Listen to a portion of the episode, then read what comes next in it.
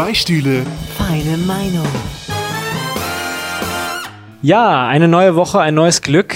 Äh, der Podcast eures Vertrauens ist wieder zurück und diese Woche wieder mit mir. ja, und ihr hört ein, äh, eine, eine neue Lache, die Ja, ich hallo. jetzt äh, noch etablieren werde. Und zwar der, der Jonathan ist da und steht mir bei. Grüß dich, Jonathan. Guten Abend. Mensch, äh, wie bin ich denn auf die Idee gekommen, schon wieder jemand Neues hier in den Podcast zu bringen? Kannst du mir das, Das erzählen? weiß ich auch nicht. Also, ich hoffe, es stellt sich am Ende heraus, dass es auch keine doofe Entscheidung war oder so. Mal irgendwie. Ja, so. wir haben sehr, sehr Und kritische so. Zuhörerinnen und Zuhörer. Ja. Also, also du, du, du musst jetzt eigentlich das liefern, was äh, vor allem die ersten, äh, ähm, ich will immer sagen, in den ersten Staffeln sich etabliert hat. das heißt, Armin als äh, die, die äh, ähm, ja, ich weiß nicht, wenn ich jetzt Armin schnell char- charakterisieren müsste, er ist halt, er, wir hatten mal diese Story, wo er ähm, Türsteher, sich mit Türstehern angelegt hat. Also du, das müsstest du Mach verkörpern. ich safe auch. Nicht. Ja, so siehst du aus. Für alle, die mich nicht kennen und nicht sehen, ich bin ein Lauch. Genau, ja, aber dann vielleicht ist die, äh, die andere Seite von Daniel, die kannst du, kannst dann besser verkörpern. das oh, jetzt habe ich ihn gedisst. oder? Shit, Diss, shit, shit, jetzt habe ich ihn gedisst. Jetzt muss ich mir wieder was anhören, wenn er hört die Folge eh nicht. Hallo, grüße dich, Daniel. ähm, Grüße an Daniel. Hallo. nee, aber sehr schön, dass du da bist. Äh, ich Ja, erkläre danke vielleicht für die mal. Einladung. Ja, ähm, nicht zu danken. Ähm, ich erkläre vielleicht mal kurz, woher wir uns kennen. Ähm, tatsächlich habe ich mich sehr darauf gefreut, heute mit dir hier zusammenzusitzen, weil du bist ähnlich wie ich ein Filmnerd, kann man so sagen. Juhu. Ja, und das heißt nicht nur, dass du wahnsinnig gerne Filme guckst, sondern du machst sie sogar selber. Richtig, ich mache beides sehr gerne. Ja.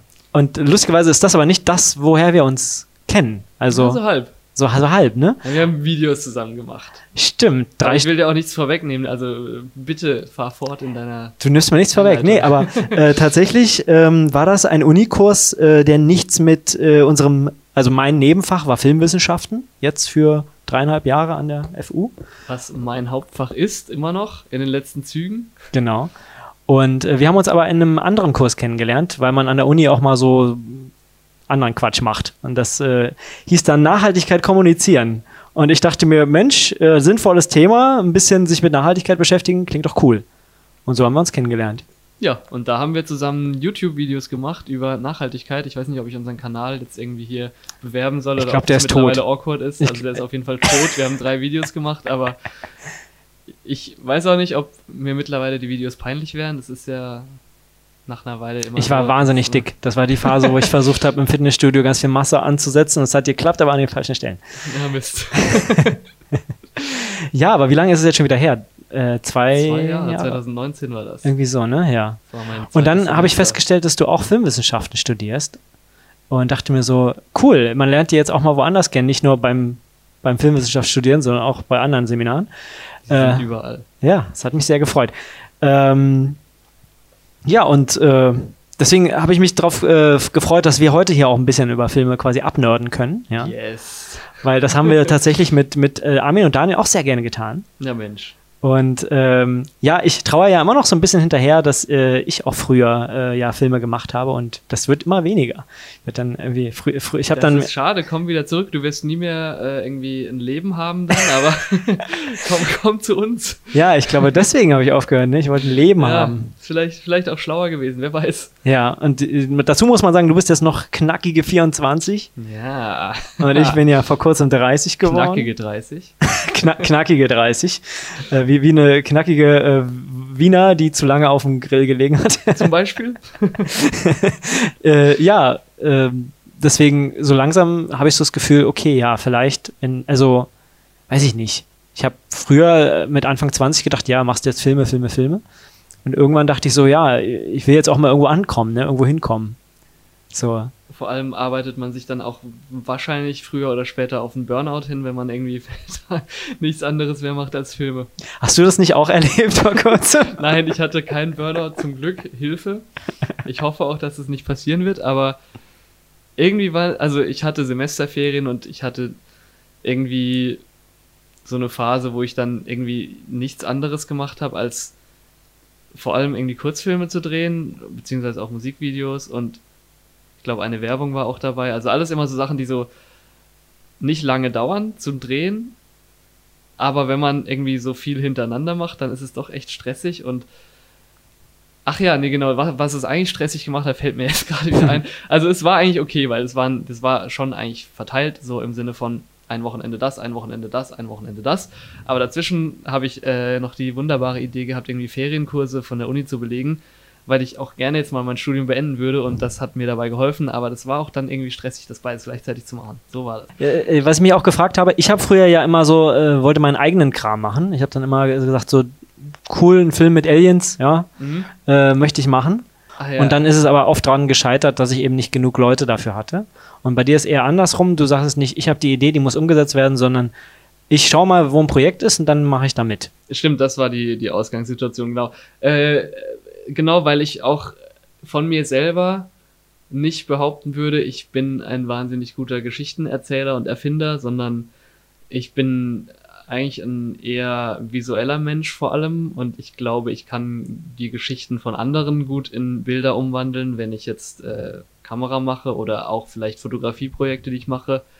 Ähm, mir macht es aber auch einfach Spaß, am Set zu sein, auch wenn ich jetzt keine kreative Aufgabe habe, sondern eine eher technische vielleicht, weil ich irgendwie die Arbeit mag. Ich mag diesen, diesen Ablauf, ich mag das, äh, diesen Teamgeist, der da herrscht, weil man irgendwie also es arbeiten alle zusammen und es ist vor allem bei Kurzfilmprojekten geil, wo Leute irgendwie auch äh, for free arbeiten, weil da sind dann auch alle dabei, nicht weil sie irgendwie Geld verdienen wollen, sondern weil sie Bock haben, irgendwas zu machen und das ist dann irgendwie ein nicer Spirit so, dass es, äh, dass da alle irgendwie zusammen was schaffen. Und es ist halt irgendwie auch witzig, weil so während der Zeit eines Drehs ist so, hast du so kein anderes Leben mehr, sondern das ist einfach dein Leben, der Film. Und wenn du nach Hause kommst, wenn du überhaupt nach Hause kommst, manchmal pennst du auch in Brandenburg irgendwie in, in einem Zimmer mit äh, fünf anderen Leuten oder so. Aber wenn du nach Hause kommst, dann gehst du halt eh direkt ins Bett und äh, dann ist halt irgendwie der, dieser Film für eine gewisse Zeit dein Leben, also die, dieser Dreh. Und äh, das kann auch anstrengend sein, aber es ist auch vor allem cool, weil man dann irgendwie auch die Leute, mit denen man arbeitet, auch wenn man die vielleicht am Anfang noch gar nicht kennt oder nur ein paar von ihnen kennt, man lernt die sehr intensiv kennen in dieser kurzen Zeit, manchmal auch längeren Zeit bei einem Langspielfilm, der dann irgendwie ein, zwei Monate dauert oder sowas, da dann besonders, aber ja, weil man eben so intensiv miteinander arbeitet und das dann auch so ein Ding ist von, wir sind alle gerade so ein bisschen gestresst den ganzen Tag, weil wir irgendwie dieses, dieses Filmprojekt umsetzen wollen.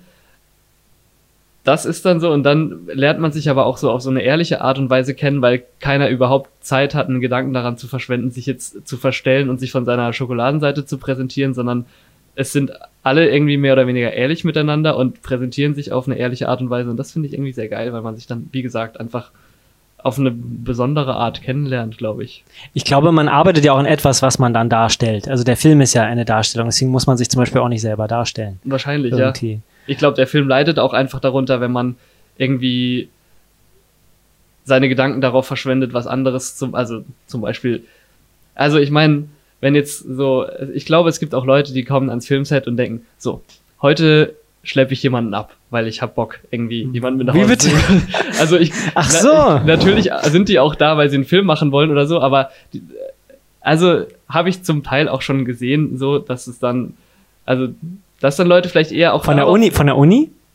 Dazu werde ich jetzt keine Angaben machen. Habe ich auch schon mehrfach gesehen bei verschiedenen Filmprojekten, aber ich werde jetzt keine Angaben dazu machen, wo das war. Welche Schuhgröße? Ähm, aber also einfach, weil dann Leute die Energie darauf verbrauchen, leidet ja natürlich der Film drunter, weil sie dann nicht mehr konzentriert sind ähm, auf, auf die Arbeit, die sie eigentlich machen sollen. Und ähm, aber das hatte ich noch ja. nie, wie du gerade sagst, der Film ist ja dann dein Leben und dann da wegen, wegen des Datens hinzugehen wär, oder, oder so. Nee, ich glaube, also es ist auch nicht so, dass man dann, also dass dann gewisse Leute wegen des Datens dahin gehen, sondern eher so denken, hm, diese Person finde ich vielleicht hot. Ich sollte sie mal anmachen oder so. Und dann, äh, ja, vielleicht wird es dann äh, tatsächlich zu so einer großen Aufgabe, dass eben andere Aufgaben vernachlässigt werden oder sowas. Und, ähm, Aber hast nur du das festgestellt oder? Nee. Okay. Es gibt auch so, ich folge so Meme-Seiten auf Instagram über so Film-Memes und da mhm. wird auch immer darüber gejoked, dass äh, die Grip-Leute, also die, die Bühnenleute, die so Kamera-Rigs aufbauen und so Dolly-Tracks legen, also Schienen und so, es ist irgendwie so ein Klischee über diese Leute, dass die immer Frauen aufreißen am Set. Das sind halt auch meistens Männer und die die äh, wollen dann immer laut diesem Klischee Frauen aufreißen und äh, darüber gibt es sehr viele Memes auf verschiedenen Meme-Seiten. Ja. Ich frage mich, was dann so die Anmachsprüche sind. Vielleicht so, hey, also ich will ja nichts sagen, aber ich glaube, mit dir könnte man auch einen Film drehen. Ne? Du, du, du bist ziemlich fotogen. Das ist ähm, äh, irgendwie ein bisschen, na, wie sagt man? Eklig? Zu, ja, eklig auf jeden Zu, Fall. Ja. Aber auch Unpassend. Oder? so nicht mal überhaupt irgendwie in einer Charmant. gewissen Weise charmant oder äh, gewitzt oder so. Naja.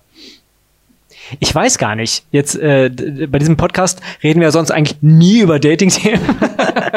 Deswegen das ist jetzt völliger Zufall, dass wir darauf Oh, gekommen Mensch. sind.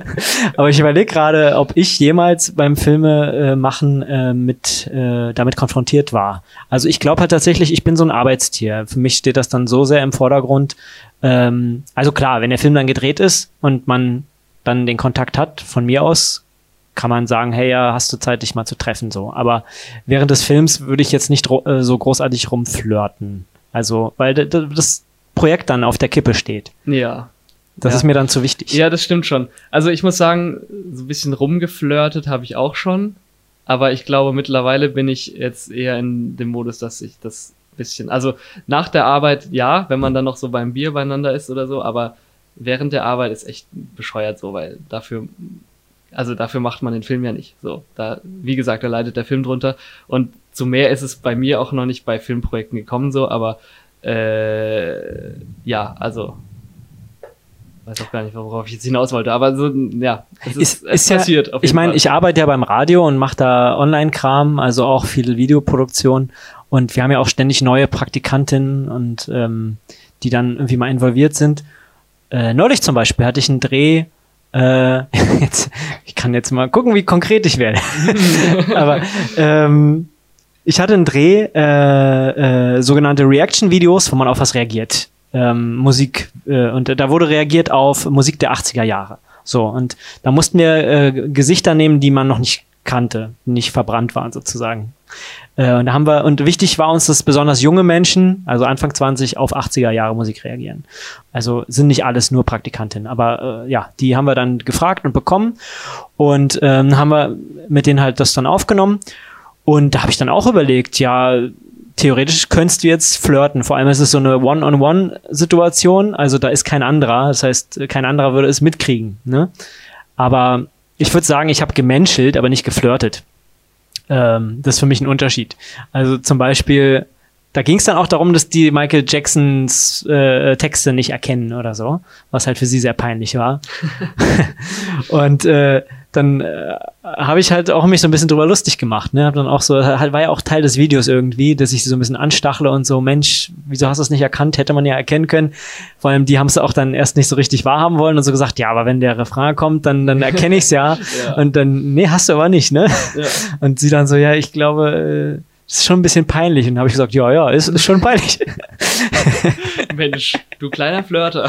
ja, Ja, aber es ist ja auch, also zu flirten ist ja auch nur irgendwie cool und vielleicht auch legitim, wenn es also von, von beiden Seiten irgendwie Ja, genau. die, die Bereitschaft dazu irgendwie existiert und einfach nur jemand anzuflirten, weil man jetzt in der Situation ist, wo man es machen könnte, wäre eh dumm und das ist, also wäre einfach so ja. eklig oder so und deswegen Ja. ist es ja äh, vielleicht auch besser, das nicht zu tun so und äh, einfach so, so normal seinen Job zu machen und äh, Das größte Hemmnis in dem Fall war, ist für mich, glaube ich, dass die mega, mega jung sind auch. ja. Und dann ja teilweise noch Praktikanten und nicht so lange da. Und dann denkst du so, was willst du jetzt hier eigentlich mit einer jungen Praktikantin, die quasi, die ist ja wie eine Schülerin.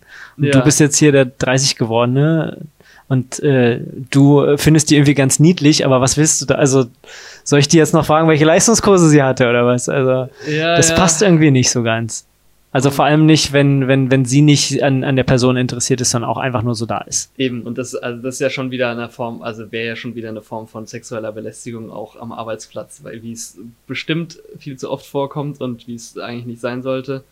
Und dafür machst du ja deinen Job eigentlich nicht, dafür kommen die nicht, um ein Praktikum zu machen, sondern also aus, naja, eher beruflichen Gründen. Und wenn man flirten will, dann kann man das vielleicht machen, äh, vielleicht auch äh, lieber außerhalb der Arbeitszeit oder sowas, aber halt eben vor allem auch, ne, wenn, wenn beide da Bock drauf haben, so. Na, mir hat zum Beispiel ein Kollege erzählt, seine Frau, mit der er jetzt ein Kind hat, die hat er kennengelernt ähm, bei, einem, bei der Arbeit. Äh, da waren sie auf einer Messe, ich glaube, äh, ja, ja, Jugendmesse. Und äh, er hat da quasi was für den Sender aufgenommen.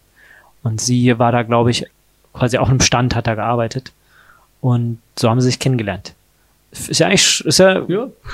ist ja eigentlich auch ganz nett. Also, aber wie gesagt, wenn ich irgendwie Interviews mache auf der Straße oder was auch immer, äh, es ist natürlich im ersten also Moment denke ich mir, die haben erstmal kein Interesse, die wollen ihre Ruhe und äh, wir machen unser Ding und dann ist gut. Ähm, da, ich werde jetzt nicht jeden, den ich irgendwo kennenlerne, ach übrigens, äh, du, bist, du siehst voll süß aus, äh, kann, kann, ich deine Nummer haben ich oder Nummer, so? Ich gebe dir mal eine Nummer. ich habe gestern tatsächlich in der Bahn beobachtet, wie ein Typ einen Korb bekommen hat, als er Oh. äh, eine Frau nach ihrer Nummer gefragt hat. Welche Linie? Ähm, Ringbahn. Ach so, äh, habe ich U-Bahn du gesagt? hast glaube ich U-Bahn ich gesagt. meinte einfach nur Ringbahn. Bei Ringbahn ist schon was Äh, anderes. ja, ja, ist auch ist- angenehmer, das- finde ich. Da Es, ist, ich weiß, ich bin extra 20 Minuten zur Ringbahn gelaufen, dass ich nicht U8 fahren muss. ja, also for real, das ist keine Lüge, weil ich finde es wahnsinnig anstrengend. Und naja, da hat ein Typ einen Korb bekommen, die hatten sich so kurz irgendwie, ich glaube, sie hatte ein Fahrrad und er nicht und der hat sie, und sie hat ihn aus Versehen angestoßen mit dem Fahrrad beim Einsteigen, dann kamen die so ins Gespräch und dann dachte ich schon, ja, okay, der wird sie jetzt kurz bevor er aussteigt, wird er sie nach, nach ihrer Nummer fragen. hat er sie absichtlich mit dem Nein, nein, sie hat ihn angestoßen mit dem Fahrrad und dann kamen die irgendwie ins Gespräch und das, Hm. so und dann hat er sie aber so nach zwei Minuten schon gefragt, ja, äh, wenn du willst, können wir mal Nummern austauschen, dann können wir vielleicht mal chillen oder so. Ja. Und dann habe ich leider, da war die Bahn zu laut, habe ich nicht gehört, was sie gesagt hat, aber dann ist er auf jeden Fall weggegangen und er hat noch irgendwas gesagt und es war klar, sie hat ihn gekorbt und er saß dann so awkwardly in so einem Vierer und hat dann so sich Kopfhörer aufgesetzt und an seinem Laptop irgendwas gearbeitet, aber man hat so in seinem Gesicht gesehen, das Rad hat noch in seinem Kopf. Was habe ich da gerade Unangenehmes gemacht? Ich glaube, ich habe auch mal einen Korb mitbekommen, aber ich glaube, da ist der Kerl ganz gut damit umgegangen. Das, war- das war aber auch so eine Situation, wo ich selber gerade überlegt habe, okay, will ich die ansprechen?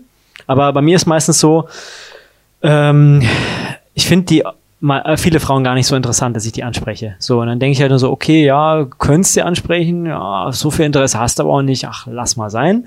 Aber äh, sagen wir mal so, ich hatte, ich war noch so am Grübeln. So, Mhm. also, und wenn ich wirklich Interesse hätte, würde ich wahrscheinlich ein bisschen schneller agieren und das war da nicht der Fall. Und das war irgendwo auf dem Tempelhofer Feld, wo die ganzen Skater sind. Und ähm, da kam, also ich hatte mich da schon hingesetzt mit meinem Fahrrad und dann kam irgendwie ein Mädel, äh, hat sich da hingestellt und äh, immer wieder aufs Handy geguckt, auf die Uhr geguckt und es war irgendwie klar, sie wartet auf jemanden. Und das hat sehr lange gedauert, 10, 15 Minuten Dann oder wolltest so. du so kommen und fragen, hey, Wartest du auf mich?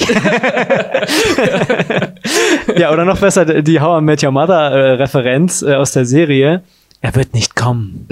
es tut mir leid, aber er hat dich versetzt. Cringe. äh, habe ich nicht gemacht. Äh, sie hat auf jeden Fall sehr lange gewartet. Und äh, ja, habe halt gedacht, hm, eigentlich kann man die ja ansprechen, weil die ja sozusagen nicht abgelenkt ist, hier wartet und Zeit hat. So, Mhm. da sonst sind, sind die ja auch vielleicht immer im Gespräch mit jemandem und äh, dann musste wieder mit der Gruppe irgendwie interagieren. Dachte ich mir so, aber äh, wie gesagt, das Interesse war nicht so groß und dann, ich, also da hätte ich wirklich Interesse gehabt, hätte ich es glaube ich gemacht. Ähm, aber die hat halt auch immer Richtung Feld geguckt, also äh, Skater geguckt und ähm, dann hätte ich irgendwie so mich so vor sie schleichen müssen. Und dann stehe ich so Hey, vor ja. ihr, hey, guckst du mich an? Was ne? bin ich so, genau. bin, bin spannend, oder? ähm, und dann hab ich, konnte ich jemandem zusehen, wie jemand anders das gemacht hat. Ähm, dann kam, glaube ich, ein Skater oder so. Ähm, hat, glaube ich, ich weiß gar nicht mehr genau, wie es war. Der, oder Skater oder Fahrradfahrer hat sein Fahrrad oder Skate da hingestellt und irgendwie so, mh, ich glaube, genau, er, er wollte es da einfach nur stehen lassen und hat er sowas gesagt wie, ja, ähm, ich lasse das mal kurz hier stehen, ja. Wird ja schon keiner klauen, ne? Glaube ich nicht. Irgendwie so. Ich weiß nicht mehr genau, wie der Anfang ging, aber die haben dann irgendwann drüber geredet, schöner Tag, ja, hier cool und äh, was machst du so? Und du siehst so, lustigerweise hat er dann gesagt, du siehst so südländisch aus oder so. Irgendwie, weil ich glaube, sie hatte, äh, äh, war, war leicht gebräunt und ein bisschen dunkle Haare.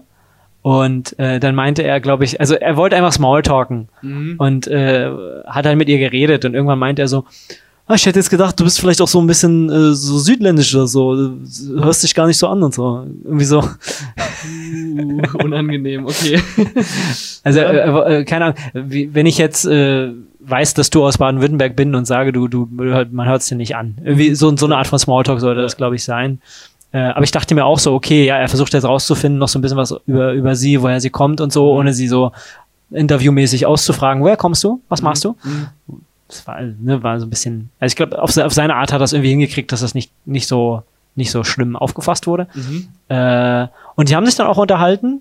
Man hat zwar gemerkt, sie, also war so, so halb halb, so hin und her gerissen. Auf der einen Seite hat sie sich so ein bisschen zu ihm eingedreht und mit ihm geredet und äh, Auf der anderen Seite hat sie eigentlich auf ihr Date gewartet. genau, auf der anderen Seite war sie eigentlich, war ihr klar, dass gleich noch äh, jemand kommt. Mhm. Und äh, deswegen hat, war sie natürlich jetzt nicht hin und weg und äh, ne. Mhm. Aber die haben lang geredet und ähm, äh, ich, ich glaube, er hat sich erstmal noch nicht vorgestellt. Und dann kamen plötzlich die Freunde, wie es so ist, nach fünf Minuten oder Mhm. so. Und dachte ich so, oh, jetzt hast, hast du verkackt. Mhm. Wie kommst du jetzt aus der Situation wieder raus? Ganz, ganz, ganz schwierige Situation. Und dann hat sie natürlich erstmal, es war, war eine Gruppe von Freunden, die kamen, hat sie jeden begrüßt und umarmt und so. Äh, und äh, dann wurde er, der, der Anmacher, links liegen gelassen. Und das ist eine mega blöde Situation. Und der, aber der hat sich. aber er hat sich auch erstmal so, er hat dann sein eigenes Ding gemacht, wieder mit dem Skateboard so ein bisschen hier und da und bla bla bla. Und äh, hat die erstmal ihr Ding machen lassen. Die sind auch noch da geblieben. Also die wollten nicht weggehen, die wollten dann da irgendwie chillen. Und was er dann aber gemacht hat, war nicht sehr cool. Nämlich er ist dann irgendwann nochmal, als er gesehen hat, die sind jetzt mit dem Begrüßen durch, ist er zu ihr hin, hat gesagt, ähm, ich bin übrigens der äh, Joachim oder so. und äh, war schön, dich kennengelernt zu haben. Schönen Tag noch. Und dann ist er gegangen, weil er gemerkt hat, sie hat ihn keines Blickes mehr gewürdigt, Ja. sobald die Freunde da waren. Das heißt, ihm war klar, äh, die will nichts und da wird nichts gehen. Aber er ist trotzdem sozial ungebrochen aus der Situation geil, ja. hervorgegangen. Das ist auch so ein bisschen wie nach einem, also so anstatt nach einem Tinder-Date jemanden zu ghosten, nochmal irgendwie kurz was zu schreiben, bevor man sich dann trotzdem nicht mehr sieht oder so. Ja. Also, also aber halt im Real Life. ja, ja. Ja, wobei, okay. wobei, ich finde es auch immer schwierig mit Tinder-Dates oder so. Ähm, das, es ist immer ganz unterschiedlich. Also manchmal habe ich das Bedürfnis, denen direkt nach dem Treffen zu sagen, hey du, äh, tut mir leid, bist nicht mein Typ. So, damit Ja. die wissen, was los ist. Ist ja okay. Aber ähm, ganz oft hatte ich dann auch so die Situation, dass sie dann so, "Oh, du bist auch nicht mein Typ. Also, also, Was, was erlaubst du dir eigentlich? Ja, hör mal. ich mag Ja, dich noch viel, Okay, also wenn es so ist, dann ist es so. ich mag dich noch viel weniger. Aber ich habe mal eine Frage, weil Ja. wir, weil es ist schon, weil wir schon dieses Thema hatten. Hm. Hältst du es für eine gute Idee, Leute auf der Straße anzusprechen, um ein Date zu bekommen? Weil es creepy ist, ja, weil es merkwürdig ist. auch, also auch aus anderen Gründen. Ich finde, es ist halt so ein, so ein Tinder im Real Life, so. Man, man weiß gar nicht, wer das eigentlich ist, so, weil man lernt sich ja nicht auf eine normale Art und Weise kennen, sondern man lernt sich kennen, weil man denkt, okay, die Person ist ein bisschen hübsch oder so, ich würde gerne vielleicht ein Date mit ihr haben. Gleiches wie auf Tinder. Und dann weiß man aber gar nicht, wen man da vor sich hat und es ist so, man lernt sich halt nicht so kennen, wie man Leute im normalen Leben so kennenlernt, weil man irgendwie gleiche Interessen hat, gleicher Freundeskreis, whatever so, sondern halt so nur durch Aussehen. Und es ist einerseits äh, auf Tinder so oder halt in allen Dating-Apps, whatever. Und andererseits aber auch, wenn Leute sich gegenseitig auf der Straße ansprechen, um irgendwie die Nummer zu bekommen oder so. Hältst du das für eine, also findest du das, findest du das gut? Machst du das? Oder Ich so? hatte oder? mal eine Phase, wo ich das viel gemacht habe, ja. Und hat's geklappt? Äh, das ist natürlich immer eine Frage, das äh, liegt im Auge des Betrachters, will ich sagen. Mhm. Ähm, ich persönlich finde, es hat was gebracht, aber ich habe jetzt keine Freundin dadurch gefunden. Also das ist schade, aber ich glaube, das kann schon funktionieren. Beziehungsweise, ja, naja gut, du sagst jetzt, mit gemeinsamen Interessen ist was anderes. Würdest du dann schon den Strich, also äh, die Unterscheidung da anfangen lassen, dass äh, auf einem Konzert kennenlernen ist okay, aber auf der Straße ansprechen ist ein bisschen komisch? Naja, auf dem Konzert kennenlernen ist ja vielleicht auch eher so wie, keine Ahnung, man steht nebeneinander, man tanzt zusammen oder so. Man unterhält sich vielleicht auch und dann merkt man, okay, Hm. ist vielleicht cool so, vielleicht Mhm. ist es ein cooler Vibe, eine Mhm. nette Person so, aber nicht nur so, oh, die Person ist hot, mit der will ich was machen, sondern eher so, man unterhält sich ja dann bestimmt auch ein bisschen. Und ich finde, also einfach dieses, sich nur aufgrund des Aussehens kennenzulernen und dann gleich ein Date zu haben, das ist schon so, da geht man schon auch so mit einer ganz anderen Stimmung in das Kennenlernen überhaupt rein, weil man so gleich sich kennenlernt in Form eines Dates, also aka gleich so ein bisschen romantisch, gleich Der so ein Druck ist bisschen da. intim, Druck ist da vielleicht, wer weiß. Ähm, und halt nicht einfach, weil man, also man lernt sich halt nicht kennen, weil man sich cool findet oder Mhm. so persönlich, weißt du? Mhm. Und da, also das ist so eine. ich Vielleicht ist das das eine Problem meines. Lebens, warum ich niemanden finde, Jonathan. Das kann Ja. schon sein. Äh, Besorg mir doch mal so eine, die ich einfach mal so spontan äh, äh, jahrelang kennenlernen kann, bevor ich sie date. Ja, das ist ja schon wieder der falsche Ansatz, weil du gleich schon wieder im Kopf hast, du willst sie daten. Ja, das klingt so ein bisschen nach Freunde sozusagen. Ne? Erstmal Freundschaft sozusagen und dann, ja. Also vielleicht. lieber auf den zweiten Blick eigentlich, Ja, oder? ja, vielleicht sogar, ja. Ja. Also ich meine, es kann auch Liebe auf den ersten Blick sein und ihr könnt euch aus, aufgrund von zum Beispiel gemeinsamen Interessen kennenlernen und dann euch vielleicht gleich verlieben oder sowas, aber trotzdem lernt ihr euch dann nicht kennen äh, zu zweit in einer Bar, weil ihr dort ein Date habt oder so, sondern weil ihr euch irgendwie auf irgendeine normalere Art kennenlernt. Weißt du, was ich meine? Könnte ich mal auch normal kennenlernen. Normal.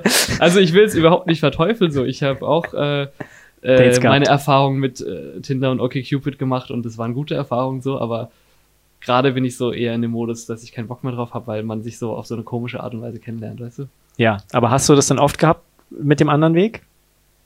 Mit dem, den du gerade angepriesen hast? Äh, nee, noch nicht so, also habe ich auch schon gehabt, aber noch nicht so oft. ja, also, weil das halt schwer ist. ja, eben, es ist schwer, ich weiß, es ist schwer, es, ist, es passiert nicht so oft, aber ähm,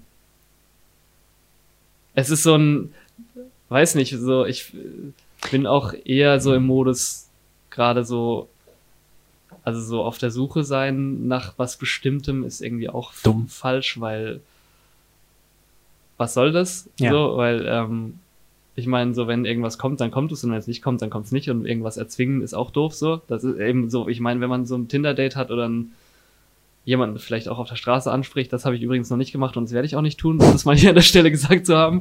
Also no hate oder ich werde niemals werd's- jemanden auf ich der Straße ansprechen. Ähm, das ist dann schon wieder so ein, ich erwarte mir irgendwas davon. Ja, Und vielleicht einfach erstmal überhaupt keine Erwartung zu haben, wenn man jemanden kennenlernt, ist also meiner Meinung nach irgendwie schön. ich glaube, jetzt hast du die Herzen der Zuhörerinnen gewonnen. ja, hey, na? Schreibt mir auf äh, Instagram at. Schön, jetzt habe ich dich wieder ein bisschen runtergezogen. Ist gut, das weißt du, dass du nicht zu sehr im, im guten Licht dastehst. Ja. So ist wie- auch Aber ich habe mich wichtig. gleich auch noch auf Instagram gepromotet. Ja. Gepromotet, genau. Man, man muss mir dann mich in später. der F Beschreibung verlinken oder so? Ja, ja. Ich bin, also ich habe schon Instagram, aber ich bin nicht so ein Instagram-Typ, der so überall seinen Account droppt, also keine Sorge. Ja, Falls jetzt jemand ein falsches Bild von mir hat, oh nein. ja. Nee, ich finde das ja gut, was du sagst, aber vielleicht, um mal ein bisschen Schwäche zu zeigen, vielleicht äh, habe ich dann sozusagen die Angst, äh, dass man Leute wieder schnell äh, verliert. Du hast vorhin ja auch gesagt, beim, bei, bei so einem Filmdreh, man wächst ein bisschen zusammen wie eine Familie. Ist ein bisschen wie eine, wie, äh, achte Klasse oder so. Man hat ein neues Schuljahr und ein Jahr lang geht man mit denen in dieselbe Klasse und äh, die Kurse sind die gleichen und danach äh, wechselt man die Klasse und alles, man verliert alle Leute. So ähnlich im, in, im Kleinen ist es für mich dann, glaube ich, wenn ich irgendwo eine Chance sehe, die verschiedenen Situationen, die man jetzt hat, äh, wenn man S-Bahn fährt, äh, wenn man bei einem Filmdreh ist äh, oder wenn man auf einer Party ist, äh, habe ich halt immer so das Gefühl, okay, es kann sein, dass ich die nie wiedersehe. Das ist voll oft Ja. einfach das Ding. Deswegen sage ich mir immer gleich am Anfang, okay, findest du die interessant? Und ähm, bei mir ist es halt automatisch im Kopf, finde ich die interessant, also will ich mit der Sex haben und zusammen sein oder will ich mit der nur quatschen? Und aber das das weißt du ja gar nicht, wenn du Leute in der Bahn siehst, weil du gar nicht weißt, also du siehst sie ja nur, du weißt ja gar nicht, wer das ist.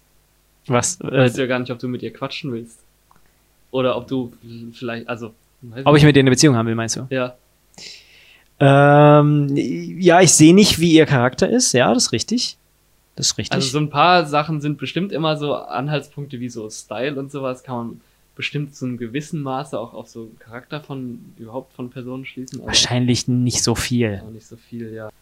Ich weiß, also ich, ich kann, ich kann damit überhaupt, dazu überhaupt nicht relaten zu diesem, also ich verstehe schon den Hintergedanken so ein bisschen, aber ich kann persönlich nicht dazu relaten, deswegen weiß ich auch nicht, also ich, ob ich da jetzt noch Ja. mehr sinnvollen Input zu geben kann, ich weiß nicht. Nee, ich finde aber dein Gedankenexperiment sehr spannend. Ja. Äh, sozusagen nicht mehr daten, weil man von vornherein die äh, aushorchen will und kennenlernen will und sofort zusammenkommen will, sondern weil man Zeit verbringen will. Ich Ja. glaube, vielleicht habe ich einfach aber auch wirklich zu viel die Erfahrung gemacht, dass Menschen, wenn du dir keine, also wenn ich mir keine Mühe gebe, mit denen sozusagen beziehungstechnisch voranzukommen, ich sie verliere. So. Aber dann ist es vielleicht auch nicht richtig, so, also nicht Aber dann würde ich, Person, weißt du? ja, weil, ja, ja. Weil wenn, wenn's, wenn ihr euch, wenn eure Wege auseinandergehen, dann ist es halt so. Und wenn du irgendwas erzwingst, dann, dann bleiben eure Wege vielleicht nur zusammen, weil es irgendwer von beiden erzwingt und äh, eigentlich die andere Person vielleicht gar keinen Bock hat oder vielleicht auch nur beide so halb Bock drauf haben und dann aber es vielleicht gar nicht das Richtige ist. Weißt du, was ich meine? So, weil wenn's wenn es zusammenpasst, dann wird es auch automatisch so weiterlaufen, bestimmt, dass man sich irgendwie Ja, öfter sieht und wer zusammen Zeit verbringt. Weißt du, was ich meine? So? ja. Ja, aber ich glaube, die Frauen, mit denen ich mehr zu tun habe, sind oft Frauen, die vergeben sind oder an denen ich kein Interesse habe. Ja, dann musst du andere Leute kennenlernen. Ja, wie mache ich das, Jonathan? ich weiß nicht, komm zum Film. Ja, ich komme zu eurem Also, Filmprojekt und du dann, gerade hey, du, hast, soll ich du- dich mal ausleuchten? Ja. ich war ausleuchten. nee, aber weil du auch gerade meintest, so, es ist wie so eine Klasse oder so, und dann sieht man sich danach nie wieder. Es stimmt schon, man sieht viele Leute erstmal nicht wieder, aber ich glaube, beim Film sieht man viele Leute irgendwann wieder, weil die Filmwelt echt nicht so groß ist. Ja, an der Uni, weißt du, bei nee, nee, meinem nicht nur Projekt. an der Uni überhaupt so. Also, bei- also bei deinen Projekten weiß ich nicht, aber so bei den Filmprojekten, wo ich jetzt war, habe ich immer wieder Leute gesehen, die ich schon Echt? woanders gesehen habe. Obwohl das von völlig anderen Menschen angezettelt wurde. Ja, oder auch vielleicht von Menschen, also vielleicht nicht von völlig anderen Menschen. Es kann auch sein, dass die Projekte irgendwie ähnlich waren oder von einer ähnlichen Filmschule oder so zum Beispiel. Und voll oft sind es auch, also andauernd äh, bestolper ich über Leute, die ich bei, auf Instagram, über deren Profile, Leute, die ich beim Film kennengelernt habe oder so. Und dann sehe ich, okay, die Person folgt ihr auch und die Person auch und die Person auch, aber ich kenne die nicht aus dem gleichen Kontext, sondern ich kenne die alle aus irgendeinem Filmkontext und die kennen sich gegenseitig alle auch wieder aus einem anderen Filmkontext und äh, so ist es irgendwie alles verknüpft und so wird man sich irgendwann auch wieder sehen. Aber erstmal, glaube ich, sehen sich die, sehen, sieht man viele Leute von einem Projekt natürlich nicht mehr. Aber was ich auch noch sagen wollte, ich habe tatsächlich, glaube ich, meine besten Freunde und Freundinnen in den letzten Jahren so bei Filmprojekten kennengelernt. So, und das ist irgendwie, also natürlich ist es dann immer nur vielleicht eine Person von einem Projekt oder vielleicht auch zwei Personen von einem Projekt oder vielleicht mal von einem Projekt auch niemand, aber es ist nicht so, dass man niemanden jemals wieder sieht oder so. Also kann, kann, können auch sehr schöne Connections so entstehen. Ja, weil ich habe so das Gefühl, dass ich bei jedem Projekt wieder von vorne angefangen habe. Und dass man dann immer versucht, sich zu erinnern, ah, bei, bei dem Projekt, wer war da nochmal dabei? Ach, die Person ja nie wieder gesehen. Und ich habe auch so das Gefühl, dass jedes Jahr wieder halt neue Filmemacher an Land gespült werden. Und vielleicht hast du so dieses Gefühl innerhalb von ein paar Jahren, so drei, vier Jahre, dass es immer die gleichen sind. Aber wenn du dann, also die Leute, die ich alle über Film kennengelernt habe, wirst du wahrscheinlich alle nie sehen. Weil zu viele und andere Generationen, könnte ich mir vorstellen.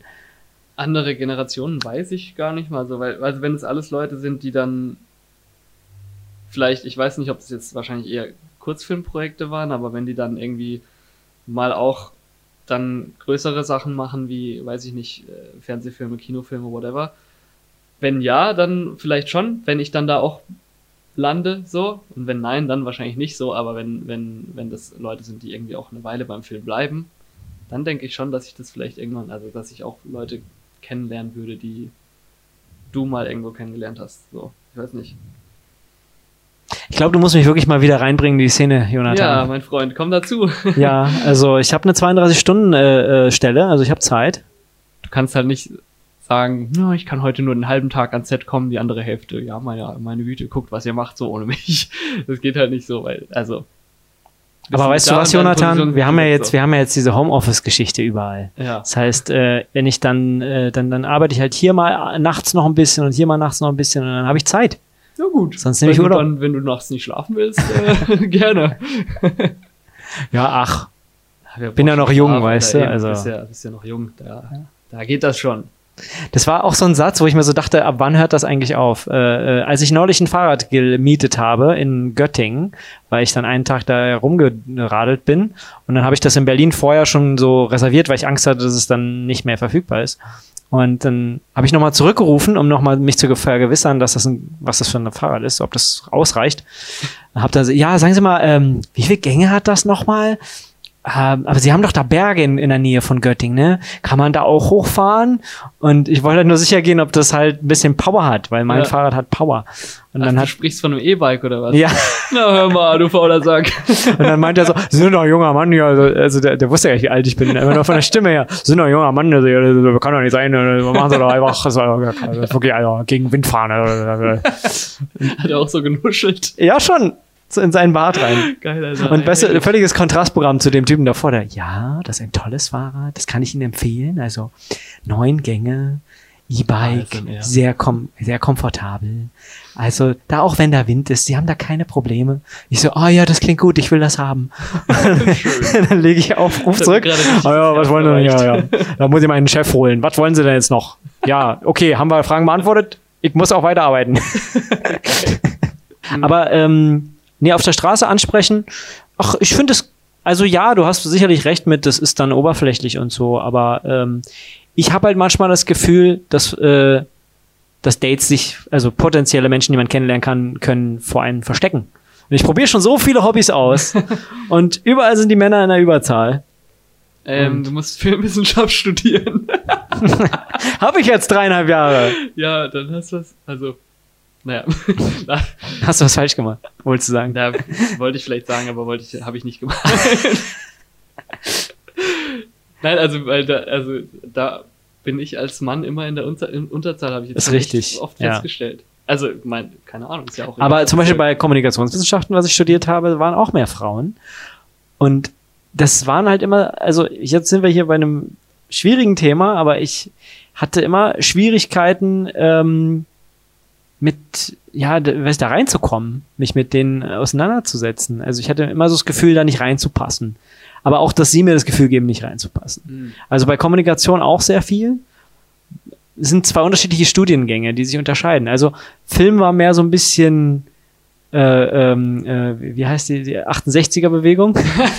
Und Ja. Kommunikation war ein bisschen mehr so Influencer, äh, äh, äh, ähm, äh, PR. PR, PR-Tante, die dann so sagt, ah, nee, also wir machen jetzt noch mal eine richtig schöne Insta-Story und dann äh, laden wir das später hoch. Oh Gott.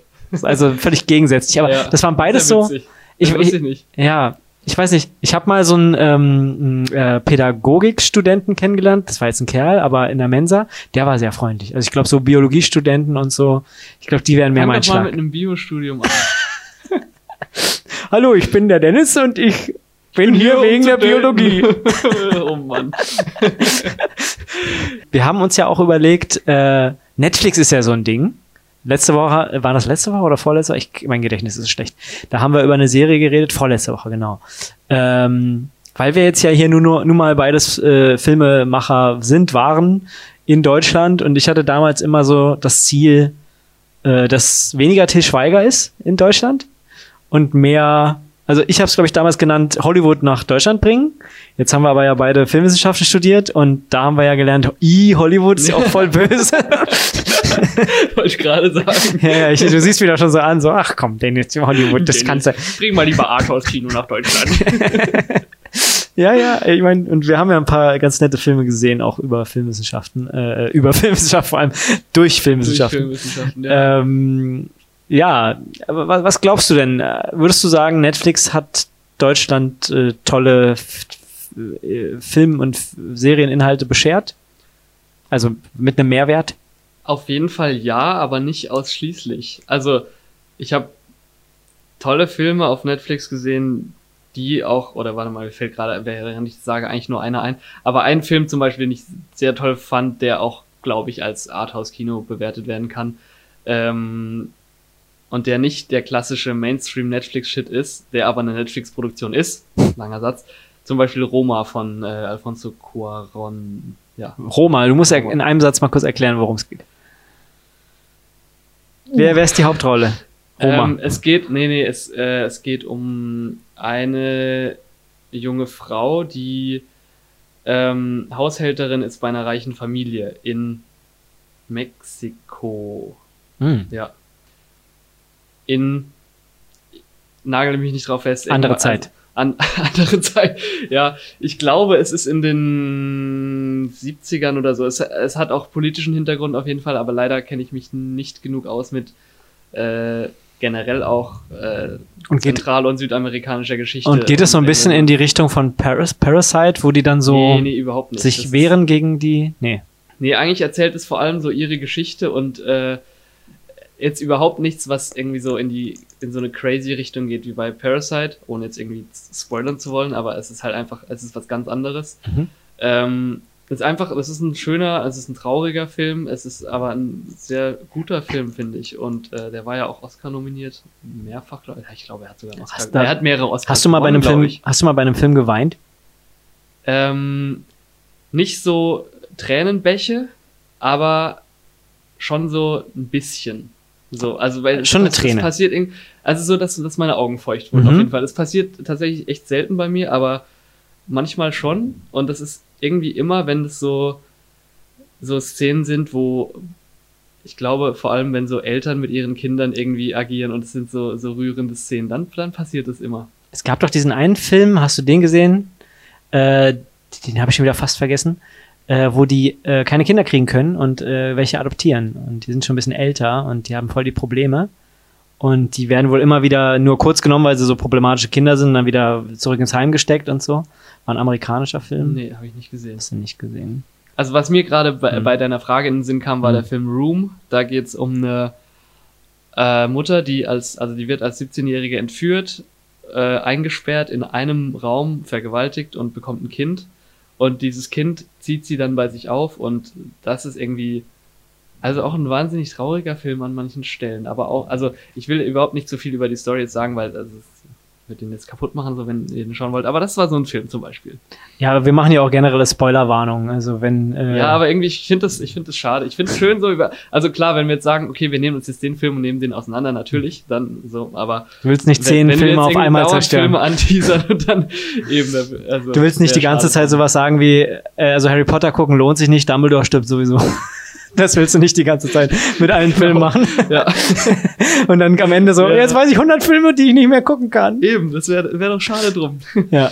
naja, aber, Ga- ähm, Ganz kurz, äh, einmal nur, weil es gerade passt, äh, äh, ist dir dieser Mythos um Harry Potter bekannt mit den Büchern, wo der einer der letzten Bänder, ich glaube der vorletzte, rauskam und dann hat einer das ganze Buch schnell durchgeblättert, um die Geheimnisse rauszufinden. Aber es gab so ein Video damals bei YouTube und dann ist der zu den Bücherladen hin und hat einfach geschrien, was am Ende passiert. ist mir nicht bekannt, aber finde ich eine geile Idee. Und das war eben genau dieses Ding mit Dumbledore stirbt. Und Ah, okay. äh, der ist halt einfach wirklich mit dem Auto, wie so Drive-by-Shooting, weißt du, so an dieser Geil. riesigen Schlange vorbeigefahren und so, Snape kills Dumbledore! Snape kills Dumbledore! Und alle so, und die dann so, du Arschloch! Oh Mann, Alter. Daran erinnert mich das gerade. Ja, ich war auch, also früher, früher war ich viel auf 9gag, heute distanziere ich mich davon, weil ich habe mittlerweile gemerkt, dass da ganz schön bekloppte Leute irgendwie in den Kommentaren unterwegs sind. Aber als ich Game of Thrones geguckt habe und als ich auf 9gag war, war ich dann eine Weile lang extra nicht mehr auf 9gag, um nicht gespoilert zu werden über Game of Thrones, weil das waren auch so Leute da, die dann, glaube ich, in den Kommentaren so ein Shit geschrieben haben und so. Aber anderes Thema. Wir waren eigentlich bei guten Netflix-Filmen und Serien und äh, ja, also Roma, guter Film. Mm. Und mit dem Room, wo du geweint hast. Room ist auch, ich glaube, ich, es kann auch sogar sein, dass es eine Netflix-Produktion ist. Ich weiß nicht, ich habe ihn auf jeden Fall auf Netflix gesehen. Ähm, es gibt auch sehr viel Trash. Ich wollte nur Und- ganz kurz sagen, ich habe zum Beispiel geweint bei Szenen, die mich äh, emotional, also die haben mich emotional getroffen, weil Kindheit oder Rührung Mhm. oder so Harry Potter habe ich geweint, Ja, als okay. sie da die Steinfiguren von Hogwarts zum Leben erweckt. Beschützt eure Heimat oder so. oder bei Star Trek oder so, keine Ahnung, weil die Crew irgendwie zusammenhält. Weißt du, das sind so Mhm. Momente, wo ich ja, ja, weine. das, also, manchmal kommt es dann einfach. ja. Auch wenn wir zwei harte Männer sind und Männer weinen ja nicht, das wissen wir ja. Mit den ganzen Tattoos, die wir haben, können wir, Ja, nur, genau. können wir gar nicht weinen, eigentlich, ja. ja. Aber manchmal passiert es dann. ähm, Und der hat dich auch gerührt, dieser äh, Mexikaner. War das auch ein mexikanischer Film oder hat er nur da gespielt? das war ein. Alter, ich will nichts Falsches sagen. Dann sag nichts Falsches. Ja. Es war ein Film. Das war ein Film.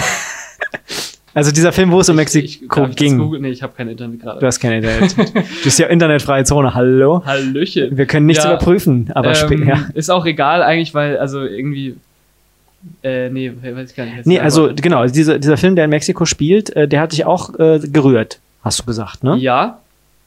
Da habe ich nicht geweint, also zumindest kann ich mich nicht erinnern. Aber der war schon sehr schön. Und also. Einfach weil die Story irgendwie. Äh, also es war so eine. also sie hat nichts besonders krasses erzählt, so wie, keine Ahnung, ein Science-Fiction-Film oder sowas, aber halt einfach das Leben von dieser jungen Frau und das ist schon irgendwie auch ein sehr tristes Leben gewesen, wohl dann. Ähm, ist sie das ganze Leben lang Haushälterin gewesen? Wie bitte? Ihr ganzes Leben nee, lang nee, das ist dann, also es hat auch nur eine Periode aus diesem Leben, also äh, Zeitspanne aus diesem Leben gezeigt, aber ja, äh, ja also, also nichts, was man sich unbedingt wünscht, aber was es irgendwie auf jeden Fall wert ist, irgendwie in Film verpackt zu werden. So. Okay, jetzt weiß, also du willst ja nicht spoilern, aber jetzt weiß ich auch immer noch nur, dass es eben Schau dir einfach den Film an. Okay, ist okay. guter Film. Okay. Obwohl es eine Netflix-Produktion Ich finde, so halt sollten auch wieder- alle Trailer sein, weißt du? Einfach so, Ja. eine Haushälterin in Mexiko. Schaut euch einfach den Film an. Ja. Ich will nicht spoilern. Ich wurde neulich von einem Date gefragt, ob ich noch Filme sehen kann, ohne sie zu analysieren. Also, und vor allem Ich hat, nicht. du, du kannst es nicht, ja? Also doch, wenn es ein wirklich, wirklich guter Film ist, das hat letztens hat mich schon mal jemand gefragt, wenn es ein wirklich guter Film ist, das, und das spricht auch echt für den Film dann, wenn das so ist, dann bin ich so immersed, dass ich nicht mehr darüber nachdenke. Das war, glaube ich, zum Beispiel auch bei Room so, auch wenn ich jetzt nicht sagen würde, Room ist das krasseste filmische Meisterwerk oder sowas, aber das war so ein Film, der mich so mitgenommen hat, dass ich äh, nicht mehr über die Analyse nachgedacht habe. Aber sobald irgendwie der Film mich ein bisschen langweilt oder sobald ich vielleicht auch nicht in der richtigen Stimmung bin, manchmal muss ich in der richtigen Stimmung für einen bestimmten Film sein oder auch nicht zu müde sein oder sowas. Aber sobald es irgendwie nicht der Fall ist, irgendwie, äh, dann, dann äh, rutsche ich da gerne in der Analyse ab und äh, ergötze mich auch an den schönen Bildern zum Beispiel. Roger Deakins sagt immer, er hasst es, wenn Leute aus einem aus dem Kino kommen, einen Film von ihm gesehen haben und sagen, oh, dieser Shot hat mir super gut gefallen, so, weil dann heißt es für ihn, okay, da habe ich schlechte Kameraarbeit geleistet, weil der Shot irgendwie es nicht äh, geschafft hat, die Geschichte ordentlich zu erzählen, sondern er ist den Leuten im Gedächtnis geblieben für äh, dafür, dass er so gut aussah. Und das ist ja eigentlich nicht Sinn der Sache bei Kameraarbeit. Und äh, ja, eben, aber äh, ich weiß nicht, also wenn es ein wirklich guter Film ist, dann kann ich den auch ohne, äh, ohne zu analysieren anschauen, aber oft passiert es mir. Auch bei guten Filmen. Äh, aber bei den allerbesten ist es dann irgendwie so, dass es nicht mehr passiert. Ja, ja jetzt kommen wir nochmal zurück zu der Ursprungsfrage mit Netflix. Äh, glaubst du denn, dass es äh, negativen Einfluss hat, dass Netflix jetzt hier so viel Geld äh, in die Film- und Fernsehlandschaft steckt, auch in Deutschland zum Beispiel? Also, oder auch allgemein und in Deutschland, ja. Also ich meine, wir sehen es jetzt hier halt, weil wir den Vergleich haben, du machst ja selber Filme, willst auch in die Richtung. Ähm, ich meine, da schon mal ähm, was ähm, drüber gehört zu haben oder gelesen zu haben, dass die ja sehr darauf gucken, was die Zuschauer haben wollen, so ein bisschen wie ein Algorithmus, ja. Und äh, manchmal entstehen dabei auch ganz abgefahrene Projekte. Und äh, das, was bedeutet, keine Ahnung, die, die, die, die Zuschauer lieben Zombie-Filme und Komödien, dann entsteht eine Zombie-Komödie. Mm, ja, sowas. Und ähm, das ist ja auch, ich finde es generell immer schwierig mit diesen Algorithmen, weil die gucken ja immer nur in die Vergangenheit, was, was du früher gut fandest. Die gucken ja nicht. Also du kannst ja eh, also das ist ja das Ding, du kannst ja nicht immer nur danach gehen, was finden die Leute cool. So.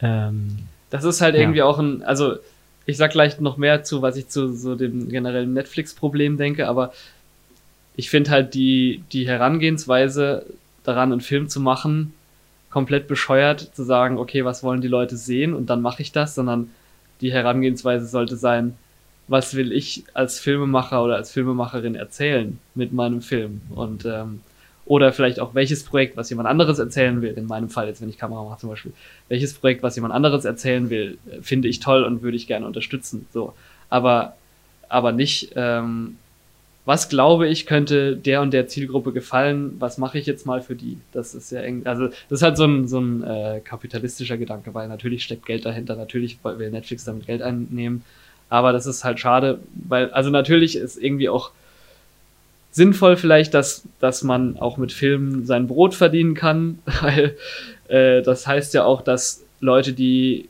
Filme mit äh, Leidenschaft machen, davon leben können, was vielleicht bei, bei äh, anderen Künsten vielleicht nicht immer der Fall ist. Aber trotzdem dieser Gedanke dahinter zu sagen, okay, äh, ich mache jetzt das, was mir am meisten Geld einbringt, den finde ich halt bescheuert. So.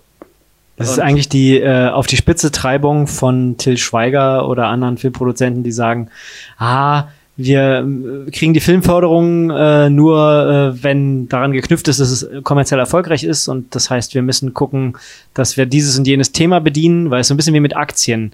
Leute investieren nur, wenn sie sagen, ja, das klingt nach, äh, nach einem Erfolg. Also Ja, viele eben. Deutsche lieben Filme über alte Männer mit Vorliebe für Honig. ja, genau. Also das, das ist ein Film, den würde ich, da würde ich investieren. Und am Ende denkst du so, ja, weiß ich nicht.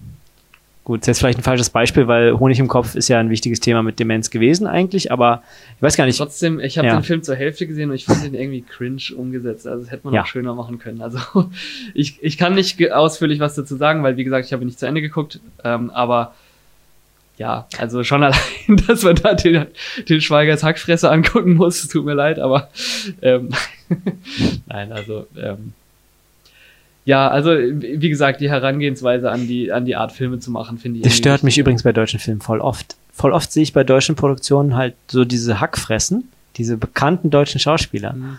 und denke mir, ihr seid nicht danach gegangen, wer das gut spielen kann, sondern einfach nur, wer bekannt ist.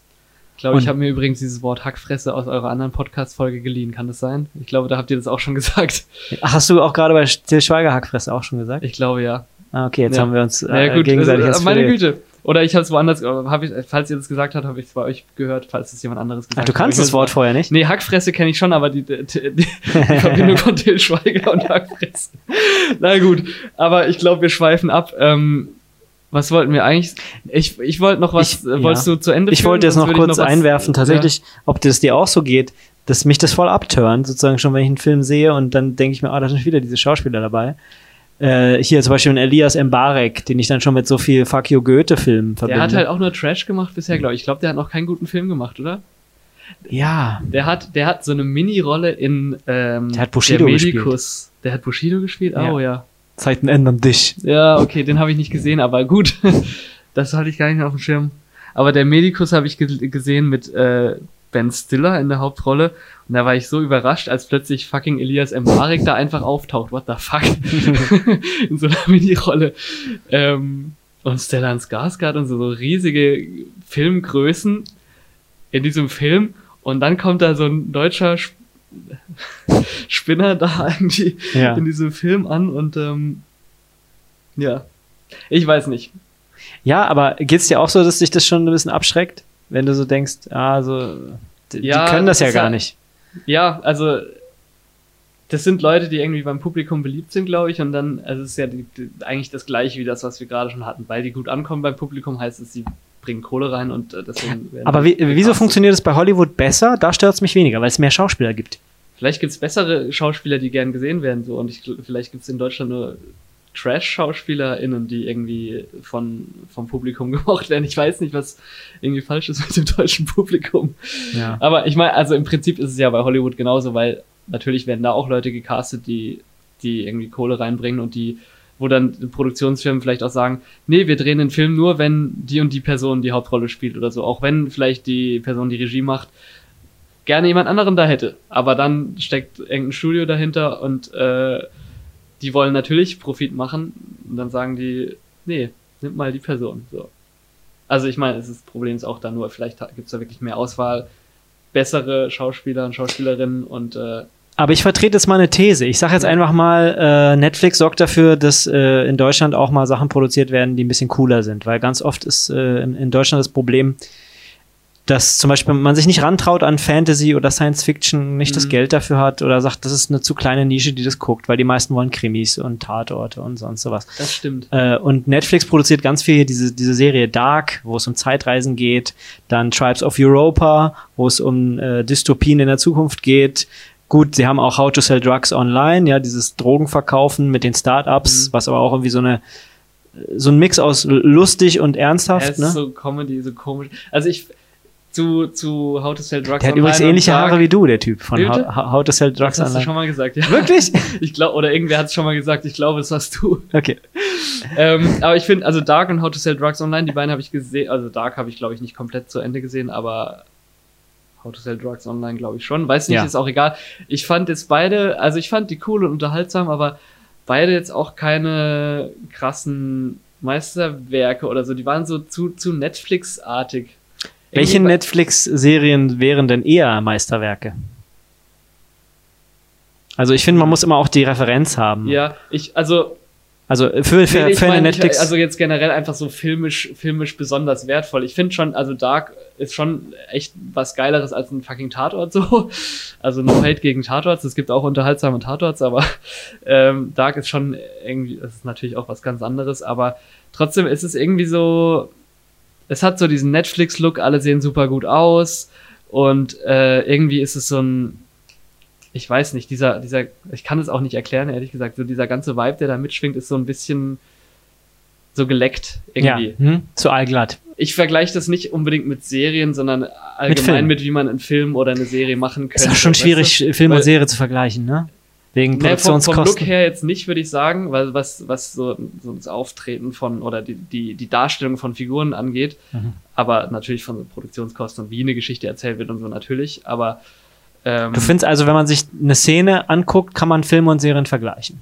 ja, Aber du weißt. Szenenanalyse schon. Ja, aber du, äh, du äh, findest es nicht unfair, da habe ich neulich mit äh, einem Kumpel drüber geredet, äh, weil, die, weil die Produktionskosten halt unterschiedliche sind. Also so ein Game of Thrones ist ja schon eine sehr teure Serie, aber ähm, quasi, wenn du da guckst, pro Folge ist ja dann weniger ausgegeben worden als für einen Film. Aber was willst du denn jetzt vergleichen? Also wenn du, ich meine, du kannst ja mit ganz wenig Geld einen wunderbaren Film machen und du kannst mit viel Geld einen richtigen Scheißfilm oder eine richtige Scheißserie machen. Deswegen äh, finde ich diese, also eigentlich Okay, ich diese, erklär dir mal, worauf ich hinaus will. Produktionskosten vollkommen irrelevant für einen Ver- Vergleich. Ich, ich erkläre dir mal, worauf ich hinaus will. D- Diese Sichtweise hatte ich selber vor ein, zwei Jahren nicht mehr so ganz, weil ich es vergessen habe und da hat mich der Kumpel drauf gebracht. Und das finde ich nämlich so spannend.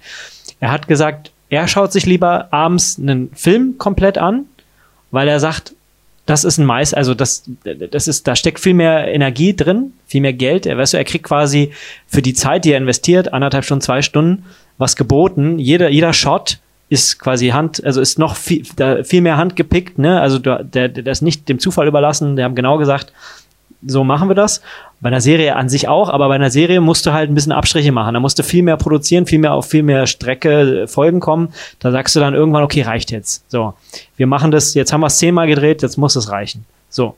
Und da wirst du vielleicht nicht sagen, wir drehen diesen Shot jetzt hundertmal, bis er genau so ist, wie wir ihn haben wollen, mit dieser Kameraführung, mit diesem Kran und dass es dann am Ende genau bei diesem Schauspieler landet, der dann auch genau das so verkörpert in dem Moment, dass es so aussieht, dass er halb, dass er so der tragische Held ist, der traurig in die Kamera guckt, weißt du? Also Aber glaubst du, das ist so? Weil Ja. ich glaube, also ich, ich habe noch nie eine Netflix-Serie oder so gedreht, deswegen Mhm. kann ich es nicht sagen, aber Ja. ich glaube ehrlich gesagt, dass Netflix-Produktionen insbesondere, aber bestimmt auch, keine Ahnung, Amazon Prime-Produktionen oder sowas, genug Geld haben, um genauso aufwendig und genauso präzise zu drehen wie bei einem Spielfilm. Also, Also im, im ja. Maßstab verglichen. Es gibt natürlich auch Spielfilme, die viel, viel weniger Geld haben und die sich das nicht leisten können. Ja. Und es gibt Serien, die viel, viel weniger Geld haben oder es gibt Filme und Serien, die vielleicht ich noch mal mir mehr halt, Geld haben. aber, Aber, aber von der, rein auch von der Produktionszeit her. Also so eine, ja, aber so eine Serie wird ja auch nicht, also ein Film wird in einem Monat gedreht oder so. Eine Serie, die dauert ja auch länger, bis sie fertig ist. Also die wird ja auch nicht in einem Monat dann fertig gedreht.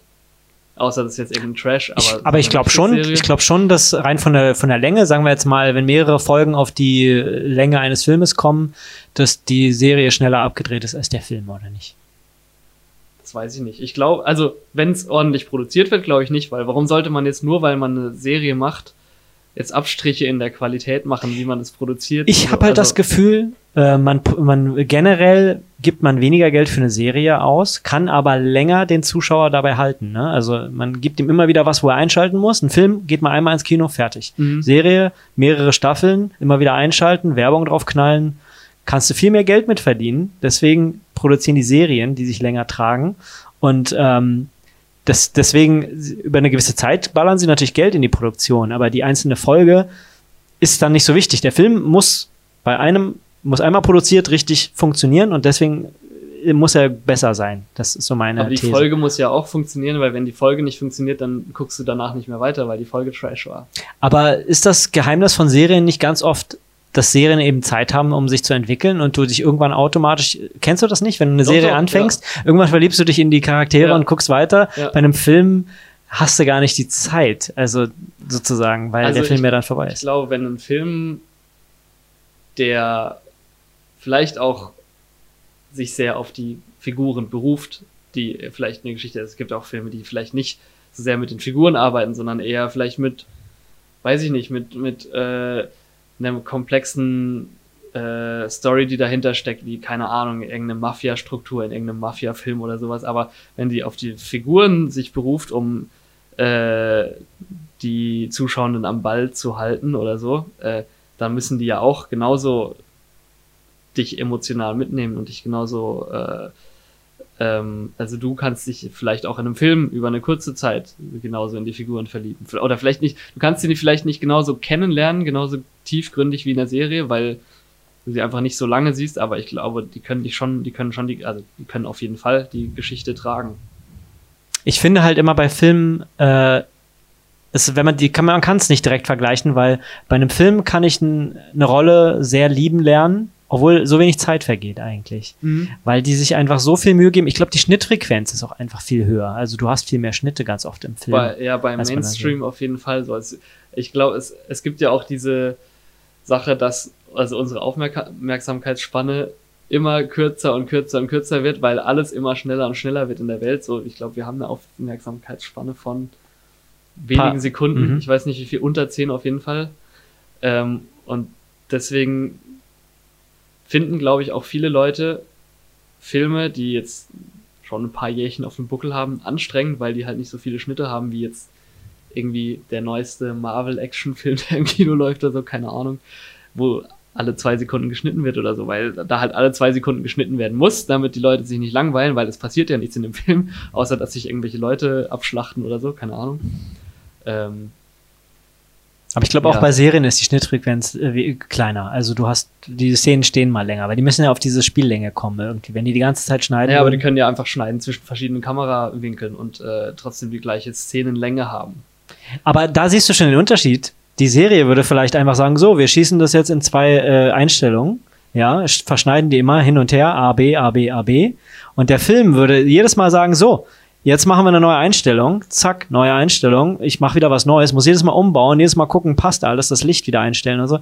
Das ist viel aufwendiger. Aber das ist jetzt ja auch wieder, also das kannst du genauso bei einer Serie machen, wie du es bei einem Film machen kannst. Du kannst aber auch bei einem Film lassen und äh, eine Konversation aus einer Einstellung filmen und hin und her schwenken oder beide in einem Shot haben oder so. Ich glaube, diesen Unterschied zu machen zwischen Film und Serie im Allgemeinen, ich glaube, den kann man einfach nicht machen, weil man beides auf die gleiche Art und Weise machen kann. Ich will dazu nur sagen, ich glaube, in heutigen Zeiten, wo es Game of Thrones gibt und so, ich meine, schau einfach auch mal, wann die Serie angefangen hat und wann sie zu Ende ging. Ich glaube, heutzutage okay. Die Kameras in Serien sind äh, teilweise ebenbürtig mit den Filmkameras von Kinofilmen und so weiter. Technisch sind wir jetzt nah dran. Aber technisch sind wir eigentlich gleich. Genau, technisch sind wir inzwischen gleich. Aber damals war das noch nicht so. Damals war halt, konnte man auf einen Blick sehen, Serien sind schlechter als Filme. Heutzutage kriegt man es hin, dass es gleich ist. Game of Thrones könnte so auch im Kino laufen. So. Ja, das stimmt. Okay, aber vielleicht, weil du auch von, von vielleicht Fernsehserien ausgehst, die tatsächlich vielleicht mit einem kleineren, ich weiß nicht, ob HBO eigentlich als Fernsehserie äh, als Fernseh nee, Sender gilt, ja. Ja, ja. Ist es? Ich, ja. habe keine Ahnung. Ja, ja. ja Aber also Game of Thrones, ist es eine, eine Fernsehserie ja, lief im Fernsehen. Okay. okay. Erste Strahlung. Hm. Na gut. Da, okay, weil das ist was, also in dem Produktionsbudget bestimmt was anderes als eine Netflix-Produktion, weil. Ach, glaubst du?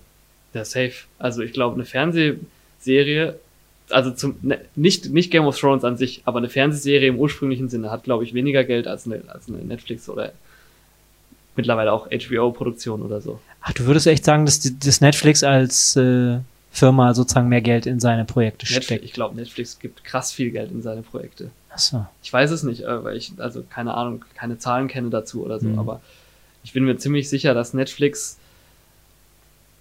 teurer produziert als irgendwie ein deutscher Kinofilm oder so. Woran würdest du es festmachen? Einfach weil Netflix auch so eine riesengroße Zuschauerinnenzahl hat. Also ein deutscher Kinofilm, normaler jetzt, also der jetzt nicht besonders krass gehypt wird, aber vielleicht auch nicht besonders wenig gesehen wird. So Bibi und Tina. ja, genau. Ich glaube, da, da gehen ein paar Leute ins Kino, der läuft vielleicht auch ganz gut, aber der spielt wahrscheinlich im Endeffekt weniger Geld ein als irgendwie eine neue Netflix-Serie, die krass beworben wird und wo. Aber da habe ich ein Beispiel für dich. Ja? Kennst du Pastewka, die Serie? Vom Namen her. Nur vom Namen her. Das war ursprünglich mal von, weiß ich nicht, Pro7 oder so produziert. Mhm. Sat 1. Und irgendwann haben wir gesagt, wir hören es auf. Und hat äh, Amazon Prime war es, glaube ich, gesagt, wir kaufen die jetzt und Mhm. setzen sie fort. Ich hatte nicht das Gefühl, dass die danach besser aussah als vorher. Okay, äh, gut, kann, kann ja sein. Kann ja auch sein, dass sie das äh, einfach so Gelassen weitergemacht haben, weil sie wussten, den Leuten gefällt es so. Ich weiß es nicht. Ich kann zu, dazu nichts sagen, weil ich die Serie nicht kenne, aber Hallo, hier ist der Dennis aus der Zukunft. Ja, der Jonathan hat mich im Nachhinein nochmal auf diese Stelle im Podcast angesprochen und hat sich gefragt, wer jetzt von uns beiden recht hatte und ob wir uns hier verzettelt haben oder nicht. Deswegen habe ich einfach mal nachgeschaut. Also so wie es laut der Quellen der Artikel aussieht, ist es tatsächlich so, dass generell Hollywood-Filme teurer ausfallen in vielen Fällen als Netflix-Filme. So haben wir zum Beispiel Fluch der Karibik 4 mit äh, ja, einem Budget von 430 Millionen Dollar. Der teuerste Netflix-Film hingegen ist The Grey Man und kostete 200 Millionen Dollar. Ja, das heißt, das sind 200 Millionen Dollar Unterschied, also so, so ungefähr das Doppelte oder die Hälfte. Ähm, und auch bei den Serien sieht's anders aus. Denn wenn ich hier mal so schaue, ein Game of, äh, Game of Thrones zum Beispiel hat für eine seiner letzten Folgen ähm, mit 54 Minuten Spiellänge um die 15 Millionen Dollar gekostet. Äh, wenn man das mal hochrechnet auf die Gesamtspiellänge eines Fluch der Karibik 4, ist also sagen wir mal verdoppelt oder verdreifacht, kommen wir auch nur auf 30 Millionen oder 45 Millionen. Das heißt, auch hier können wir wieder sagen, rein von der Spiellänge her, äh, also wie viel Geld in die Minute Film oder Serie fließt, sind Filme teurer als Serien. Und demzufolge, ja, kann man schon sagen, dass die Filmproduktion teurer ist als die Serienproduktion und dass eine Filmproduktion oft auch teurer ist als eine Netflix-Produktion. Was ich damit eigentlich sagen wollte, war ja, dass ich schon glaube, dass wenn man sich sagt, ich nehme die Zeit, einen Film zu gucken, dass die Bilder, die man dann da sieht, äh, quasi mit mehr Aufwand, mehr Geld, Produktionskosten bezahlt wurden und man das vielleicht auch merken kann, wenn man darauf achtet. Ich meine, versteht mich nicht falsch, ein Game of Thrones, auch wenn es günstiger ist, äh, könnte sicherlich auch im Kino laufen, hat geile Bilder, eine geile Handlung. Man muss ja auch bedenken, Netflix produziert auf der einen Seite viel Scheiß, weil sie halt äh, Quantität bringen müssen. Sie müssen sehr viel Inhalte haben. Sie werden durch ein Abo-Modell ähm, finanziert. Das heißt, die Leute zahlen nicht den Film, die zahlen das Abo. Und wenn der eine Film scheiße ist, gehen sie halt zum nächsten. Und dann hat Netflix natürlich auch seine Zugpferde, wo sie ein bisschen mehr Geld ausgeben, um so ein bisschen zu, äh, damit protzen zu können und sagen zu können, dafür lohnt sich das Ganze. Ein Kinofilm hingegen, der muss ja äh, die Leute dazu bringen, einmalig ins Kino zu gehen und Geld auszugeben oder eben im Nachhinein eine DVD oder so zu kaufen. Der ist viel mehr darauf angewiesen, richtig reinzuballern und zu überzeugen, zu sagen, hier, ich bin das Geilste, was ihr je gesehen habt. Serien werden natürlich auch dadurch teurer, dass äh, von Folge zu Folge das Budget der Schauspieler steigt. Das heißt, ein großer Teil der, äh, der, der, der Kosten für so eine Produktion geht alleine für die namhaften Schauspieler drauf. Ich meine, natürlich bei Filmen wie Fluch der Karibik 1, 2, 3, 4, 5 ist ja auch eine Reihe, äh, geht sicherlich auch sehr viel für die hochkarätigen Schauspieler drauf. Aber hier muss man einfach bedenken, bei einzelnen Filmen zahlt man eben einmal die Gage vom Schauspieler und gut ist. Äh, der Rest der Produktionskosten kann dann eben für den Film aufgewendet werden. Und bei Serien ist es tatsächlich so, dass ja am laufenden Stück immer und immer wieder eine neue Folge produziert werden muss. Und wenn da schon jedes Mal nochmal hohe Summen für die Schauspieler draufgehen, bleibt eben nicht mehr viel übrig für, den, für die Produktion der Serie. Und zu guter Letzt möchte ich noch darauf eingehen, dass wir darüber diskutiert haben, dass die Serien und Filme eventuell unterschiedliche Art von Zeit hatten, um gedreht zu werden. Rein von der Drehzeit her scheinen sich viele Filme und Serien nicht zu unterscheiden. Dieser Zeitraum wird immer der wird ein ähnlicher sein, das kann schon sein. Dann liegt das immer so bei drei bis vier Monaten. Das ist äh, sehr interessant, dass das ungefähr immer so ein Wert zu sein scheint.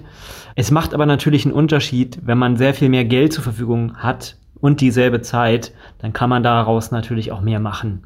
Deswegen würde ich auch hier wieder sagen, vielleicht sieht, kann man Filmen ansehen, dass sie hochwertiger sind, weil man mehr Geld in derselben Zeit an, einsetzt, sozusagen. Dann muss man natürlich auch noch bedenken, dass bei solchen Projekten ja auch immer noch die Pre- und Post-Production dazukommt, was man vor und nach dem Dreh macht. Und das habe ich jetzt nicht überprüft, aber da kann es natürlich auch noch sein, dass unterschiedlich viel Zeit verwendet wird für die unterschiedlichen Projekte. Und zu guter Letzt habe ich nochmal nachgeschaut. Die durchschnittliche Serienfolge kostet so um die eine Million Dollar zu produzieren.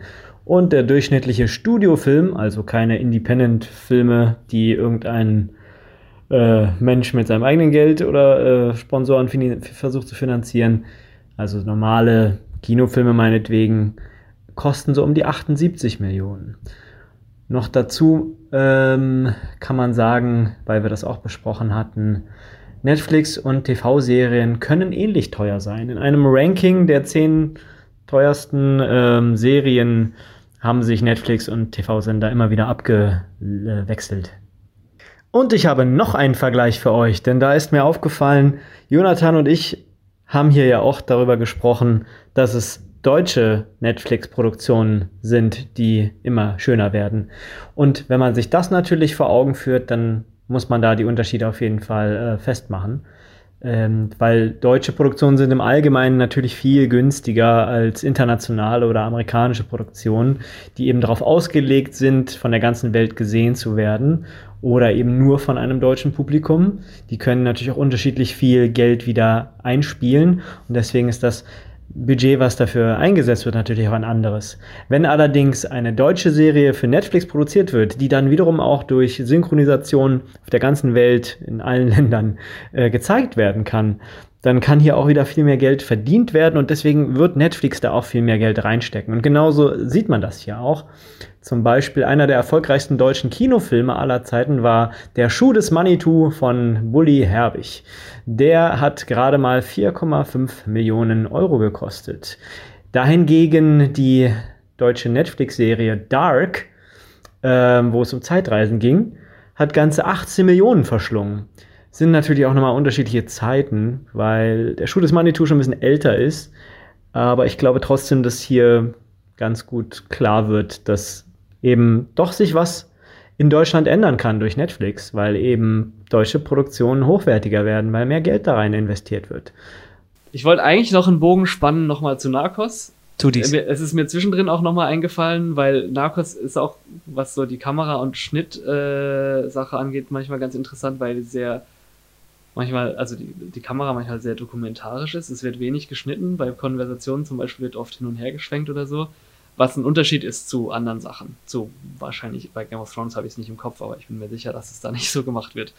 Ähm, du meinst, dass dann nicht die Kamera in Bewegung ist? Genau, sondern dass man, also in Bewegung bestimmt, aber ja. so wenn es ein Gespräch gibt, dann wahrscheinlich klassisch mit Schuss, Gegenschuss oder so. Ja. Das wirkt was es bei Narcos auch gibt, aber es gibt sehr viele Szenen, wo es nicht der Fall ist. Es wirkt dann mehr wie so eine Fernsehsendung, ne, wo der Kameramann so sagt, so jetzt geh mal bitte auf den anderen. Ja, oder halt ähm, einfach eine Doku, wo es vielleicht nur eine Kamera gibt und diese eine Kamera ein komplettes Gespräch einfangen muss, ohne jetzt die Zeit zu haben, das gleiche Gespräch nochmal aus einem anderen Winkel zu filmen oder so, sondern einfach bei, also zum Beispiel dann beide Personen, die sich unterhalten im, im Frame hat. Aber was ich eigentlich noch sagen wollte, wie gesagt, ich finde, es ist eine, es ist eine gute Serie. Ich habe, also, ich habe viel davon auch gelernt. Ohne Narcos wüsste ich nichts über Geschichte des Drogenhandels in äh, Kolumbien und Südamerika. Ähm, aber ich finde sie auch ein bisschen problematisch, weil Pablo Escobar so heroisch dargestellt. Heroisch dargestellt. Der, also ich meine, ist das nicht so sein Ding? Auch wenn ich das gucke, dann ist es so, fuck, Alter, dieser Typ ist so cool. Aber in echt war dieser Typ halt ein fucking Arschloch. Ich meine, der ist auch in der Serie ein Arschloch. Also der bringt Leute um, der ist ein sexistisches Schwein, der ist äh, sowieso auch durch seinen Drogenhandel wahrscheinlich noch für den Tod von sehr vielen Menschen verantwortlich. Und wie der einfach glorifiziert wird und wie alle den cool finden. Aber Böse, Bösewichte gesehen, werden sogar, oft glorifiziert, Joker und so. Ich weiß, aber, aber das, der Unterschied ist, dass äh, Pablo Escobar ein realer Mensch war ja. und Joker nicht. So. Ja. Also natürlich muss man auch Joker auf eine differenzierte Art angucken, also jetzt zum Beispiel den von Todd Phillips. Auch da ist es problematisch, wie die Gewalt äh, glorifiziert wird oder verherrlicht wird. Ähm, aber bei Pablo Escobar da ist es halt ein Problem, dass man jetzt diese Serie guckt und sich so denkt, Mann, das war ein ganz schön cooler Typ früher, oder? Also, das, also, also für den hätte ich auch gearbeitet. Ne, also die hätte ich gerne mal kennengelernt, mit dem hätte ich gerne mal ein Bierchen getrunken oder so. Aber äh, also was ich, was ich dazu, was noch dazu irgendwie kommt, ich habe gestern gesehen, es gibt einfach fucking Pablo Escobar Merch zu kaufen So, also das ist halt, also. Das ist wie ein Adolf Hitler-Film. Ja, und also, dann, na, also natürlich, das kann man natürlich nicht ganz vergleichen so, aber ähm, ich, also ich würde mir doch kein T-Shirt an, anziehen, was irgendwie symbolisiert, ich finde Pablo Escobar war ein toller Mann. So, Mhm. also was soll das? ich hoffe, Netflix macht keinen keinen Hitler-Film oder so. Bitte nicht. Aber ich glaube, Netflix würde sich auch nicht trauen, Hitler irgendwie in einem guten Licht dastehen zu lassen, oder? Ja, na klar. Ja. Weil der offensichtlich böse ist und Pablo ist halt eine Nummer kleiner.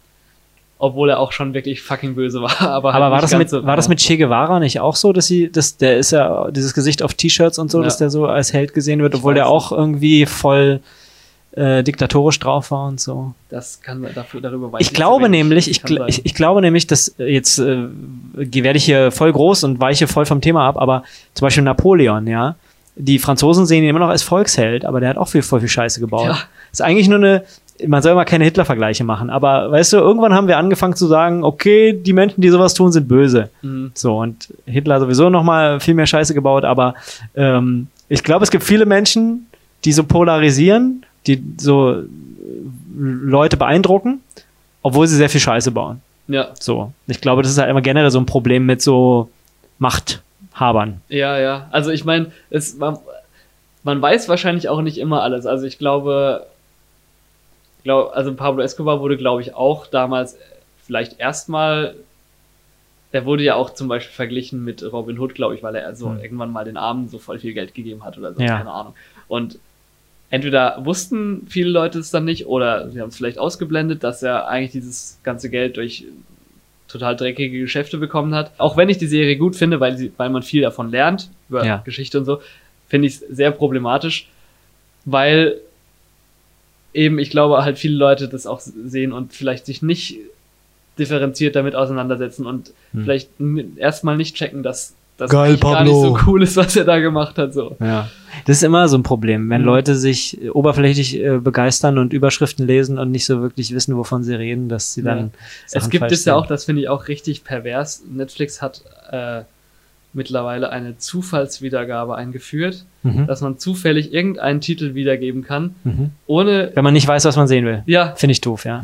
also wenn ich, wenn ich mir einen Film oder eine Serie anschaue, dann entscheide ich mich doch bewusst dafür, weil mich das irgendwie auf irgendeine Leute, die Art früher den Fernseher eingeschaltet haben, nicht. Ich finde Fernsehen auch bescheuert. Ja. Ich habe eine Arbeit drüber geschrieben. Ja, okay. Die heißt äh, Generation, ich schaue keinen Fernseher mehr. Ja, Ja, also. äh, zu Recht, weil also ich wüsste ich wüsste nicht warum. Ja. Aber, Aber ja, es ist eigentlich das gleiche. Fernsehen und Zufallswiedergabe auf Netflix. Was soll das? Also, es läuft überall Trash. Es läuft im Fernsehen Trash. Es gibt auf Netflix sehr viel Trash.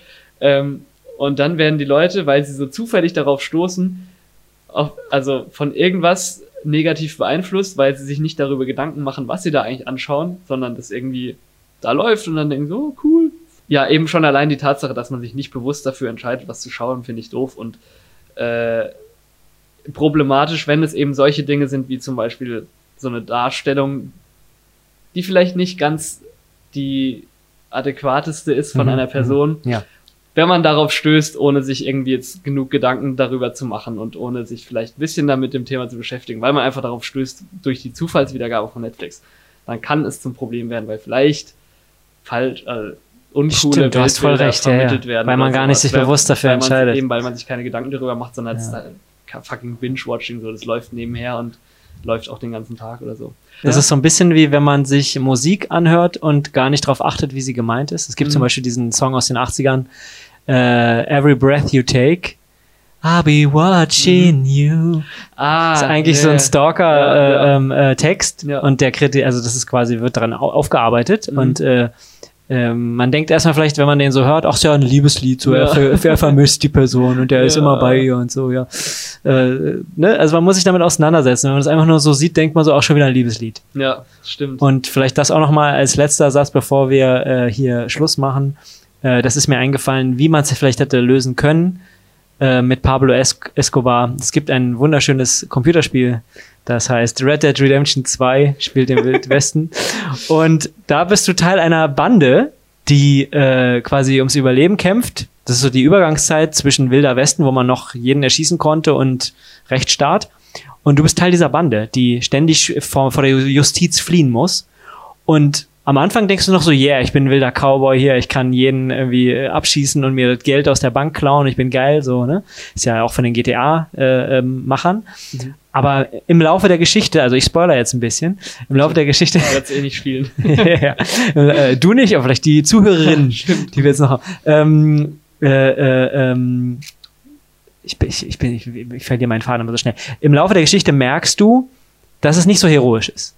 Also, du lebst dieses Leben immer auf der Angst, äh, immer in der Angst, immer auf der Flucht äh, und vor allem deine, deine Vaterfigur, der, der Bandenanführer, der sagt immer, wir kriegen das hin, wir haben es immer hingekriegt und wir, weißt du, so Happy End. Am Ende werden wir unser Geld haben und dann können wir alle leben und äh, haben ein schönes Lebensende. So, und dann sterben aber immer mehr von dieser Bande. Und es passieren richtig scheiß Sachen. Und äh, irgendwann können sie nirgendwo mehr hin. Und du als Hauptfigur fragst deine Bandenanführerfigur irgendwann so, sag mal, was machen wir eigentlich? Warum machen wir, lass uns doch einfach irgendwie versuchen unterzutauchen. Warum versuchen wir hier noch irgendwie, äh, äh, irgendwie uns zu bereichern oder irgendwas zu machen? Und du merkst halt, dass die richtig verzweifelt sind. Die, das sind halt wie Kriminelle, die, die sind schon zu weit, die können nicht mehr zurück. Und das finde ich ist ganz geil, weil natürlich magst du deinen Kumpel, Anführer in, in, dieser Konstellation und du spielst dieses Spiel ja, aber du merkst auch gleichzeitig, die sind ganz schön kaputt. Zwischendurch, wenn du dem Spiel Zeit gibst, setzt und den irgendwo hinsetzt, neben eine andere Figur, dann fangen die an zu reden und dann sagt er, hey, du siehst nicht gut aus, hast du irgendwelche Probleme? Ah, ich habe gestern schon wieder jemanden umgebracht, das, äh, ich glaube, ich sollte das nicht mehr tun. ja, vielleicht besser. Ja, also, also weißt du, also das Spiel äh, versucht dich schon äh, dafür zu sensibilisieren, äh, dass das eigentlich nicht so gut ist. Finde ich, finde ich gut. Okay. Das ist eine interessante Richtung. Aber, Aber man muss es auch zu Ende spielen, um das, um diese Entwicklung mitzumachen. Ja, das, genau, ja. das Spiel kostet Zeit, ja. auf jeden Fall. Ja. Gut, äh, das war unsere Filmausgabe von Zwei Stühle, feine Meinung. Bleibt uns gewogen. Bis zum nächsten Mal. Macht's gut.